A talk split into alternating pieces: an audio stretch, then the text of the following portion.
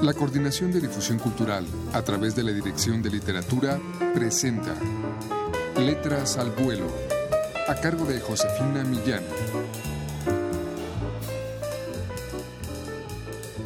Muy buenas tardes amigos.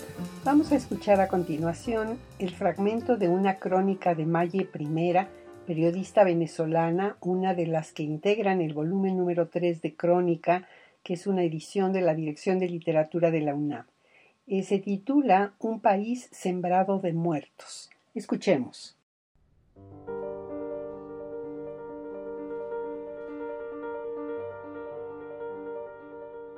La abuela se quedó. Vive todavía junto a la casa abandonada de la familia, a metros del posible asesino de su nieto mayor y a metros también del pozo donde ella sospecha que el vecino lanzó el cadáver, en el municipio Santiago Nonualco, del departamento La Paz de El Salvador. Su calle es ciega, de tierra, rodeada de mangos, milpas y cañales. Lo único que se escucha es el canto de los talapos y el zumbido de las chicharras. Cuando los perros ladran o los disparos suenan, la abuela piensa que pueden ser el vecino o los MS de la Galilea o los policías rurales de San Rafael Obrajuelo que están cerca y vienen por ella. Hace un año, en septiembre de 2016, que la familia escapó de la colonia una hija, el yerno y cuatro nietos, de un día para otro con lo que llevaban puesto. En septiembre de 2017 les aprobaron estatus de refugiados en México. Sabe que ya no volverá a verlos más que en las fotos del Facebook y graba este mensaje del WhatsApp para el yerno. ¿Qué les digo, pues? Pídale a Dios de que les vaya bien y pidan por mí también aquí, pues. Y una cosa te quiero decir, que a mí me pase lo que me pase, Vos no te volvás para acá. No vayas a regresar para acá. Vos tenés que ver por tus hijos, ¿oís? Ya por mí no te vayas a preocupar. Te digan lo que te digan de que me ha pasado algo, vos no volvás atrás. Solamente eso quiero decir. La abuela tiene 76 años y los ha vivido todos en el campo, rajando leña, cortando caña, limpiando milpas y criando pollos. Es viuda desde hace cuatro años y ya no trabaja porque no puede hacer fuerza. Tiene dos hijos que siguen en el caserío. El menor comparte la casa con ella y dos hijas que se fueron con sus familias a Estados Unidos y a México, una por la pobreza y otra por la violencia. El callejón era tranquilo hasta que hace diez años volvió un deportado, dice la abuela.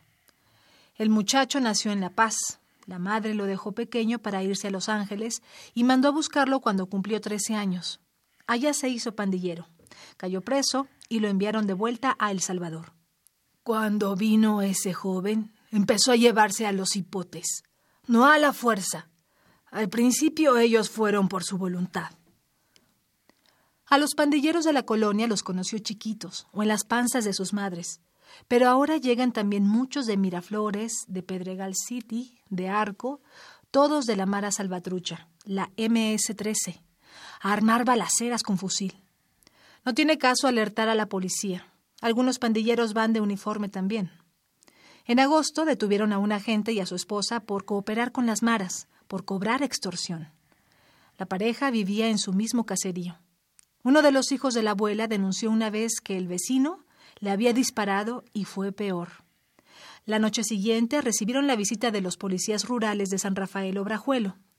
Allanaron sus casas, golpearon a los hijos y a los nietos y se robaron nociones y dinero en efectivo de la abuela. Lo que deduce la familia es que los rurales eran socios del vecino.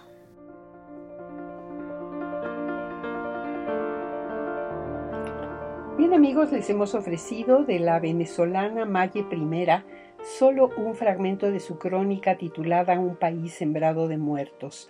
Ella es una de las integrantes del volumen número 3 de Crónica, una edición de la Dirección de Literatura de la UNAM. La selección de 22 escritores y periodistas que forman parte de este volumen es de Felipe Restrepo. Adquieran ustedes el número 3 de Crónica en todas las librerías universitarias o llamando al 5622-6202. Muchas gracias por su atención.